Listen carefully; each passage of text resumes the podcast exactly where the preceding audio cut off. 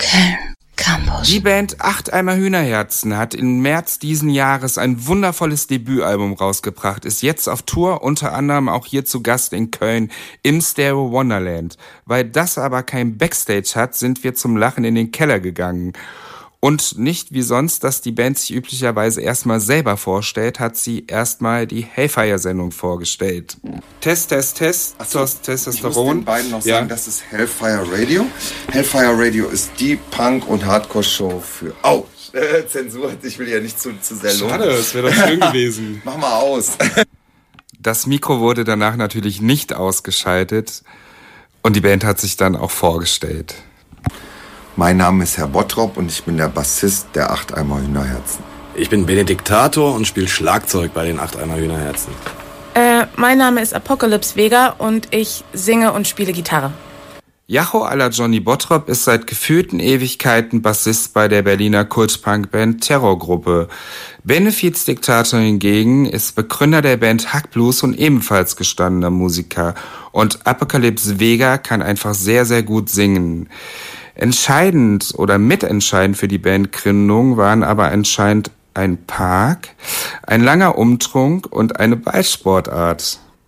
Ähm, es fing so an, dass äh, Apocalypse, Vega und ich im Park äh, ein paar Lieder musiziert haben. Und die waren ganz gut, weil es kamen immer wieder irgendwelche Touristen vorbei, die äh, äh, vor uns gesessen haben oder gestanden haben und applaudiert haben und uns sogar Geld zuschmeißen wollten. Das wollten wir nicht so dass wir uns gedacht haben, die Lieder sind ja eigentlich ganz geil, aber äh, wir sind schlecht. Und dann haben wir gedacht, wir komponieren jetzt weiter Lieder und geben die an richtige Musiker weiter. Und das hat aber nicht funktioniert, weil wir einfach keine coolen, richtigen Musiker gefunden haben, die wir dafür so also eingeschätzt hätten, dass die unsere Lieder gut spielen. Stattdessen hat Apocalypse Vega, ich glaube am Lausitzer Platz oder irgendwo so da, so Skalitzer Straße, äh, Herrn Benne Diktator gefragt, ob er nicht mitmachen will. Ja, war eigentlich beim beim Tischtennis beim, spielen. beim Biertrinken im Elefanten, das dann zur Folge hatte, dass wir am nächsten Morgen verkatert ah. uns zum Tischtennisspielen getroffen haben, weil wir mit unseren Tischtenniskünsten geprotzt haben an diesem Abend. Und äh, ja, sonst gäbe es die Band wahrscheinlich nicht. Also ohne Tischtennis. Ohne Tischtennis gäbe es die acht Eimer Hühnerherzen so nicht wahrscheinlich. Ja. Tischtennis ist schuld. Tischtennis ist schuld dran, ja. Die Achteimer Hühnerherzen haben dann einen Sound entwickelt, den sie selber am ehesten als Powerwines Folk bezeichnen. Eine wilde Mixtur aus neuer deutscher Welle Sounds, Rotzgören Punk und Indie Folk. Dass dabei keine Verzerrung auf dem Album zu hören ist, könnte etwas natürlich mit dem Kalkül der gestandenen Musiker, die ein verspätes neues Album aufnehmen wollen, zu tun haben. Vielleicht aber auch ein wenig mit dem Material. Deshalb äh, bezeichnet die Band ihren Stil eben auch als Nylon-Punk.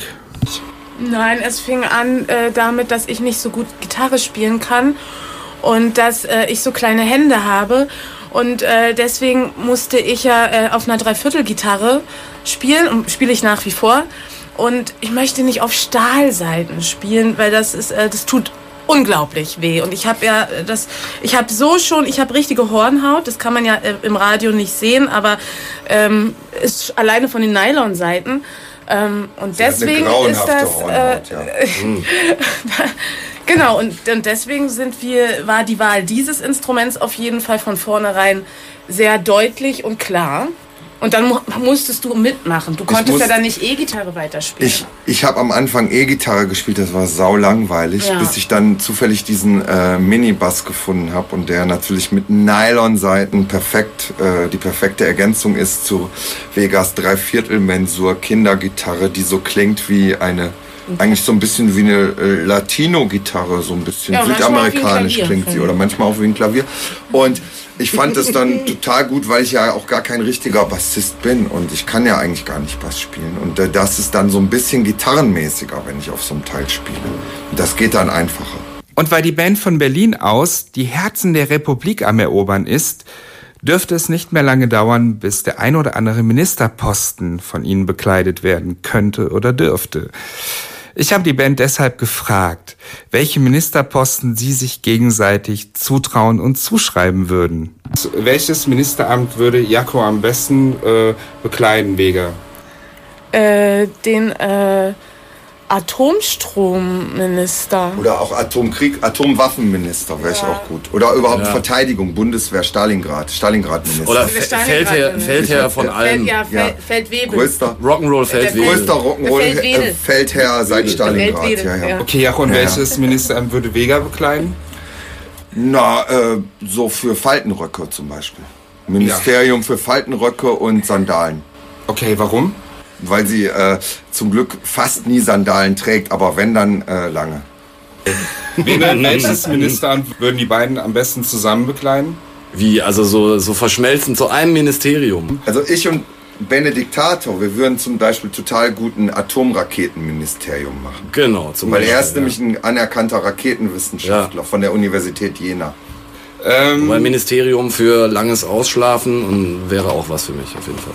So witzig, wie ich die Band hier in diesem Interview kennenlerne, klingen auch einige ihrer Songtitel auf dem im März erschienenen Debütalbum, wie zum Beispiel Lederhelene oder Eis auf Ex. Es wird auch gemunkelt, dass einige der Texte einen Breitseitenschlag gegen die Hipsterkultur und ihre ein wenig überbordende Lebensweise darstellen können. Reines Kalkül, das wollte ich von Vega wissen. Ja, ich weiß nicht, ich würde auch sagen, ich schreibe, äh, ich dichte nicht gegen Menschen, die andere Hipster nennen. Äh, das ist für mich schon schwierig. Ähm, ähm, das entsteht, sowas, äh, ja. Ja. Aus dem Leben, so wie du es gesagt hast. Klar, Es ist, wie, es ist nicht sonst so mit so, so jetzt Nee. gibt's dieses Nee. eine Thema, dazu wird jetzt was geschrieben, so ist das nicht. Nee. Es war eine große Freude, die Band Acht Eimer Hühnerherzen im Keller vom Stair Wonderland sprechen zu können. Beim anschließenden Konzert haben sie auch das Kölner Publikum mit ihrem Esprit, mit ihrer Witzigkeit, mit ihrer Rotznäsigkeit vollends überzeugt.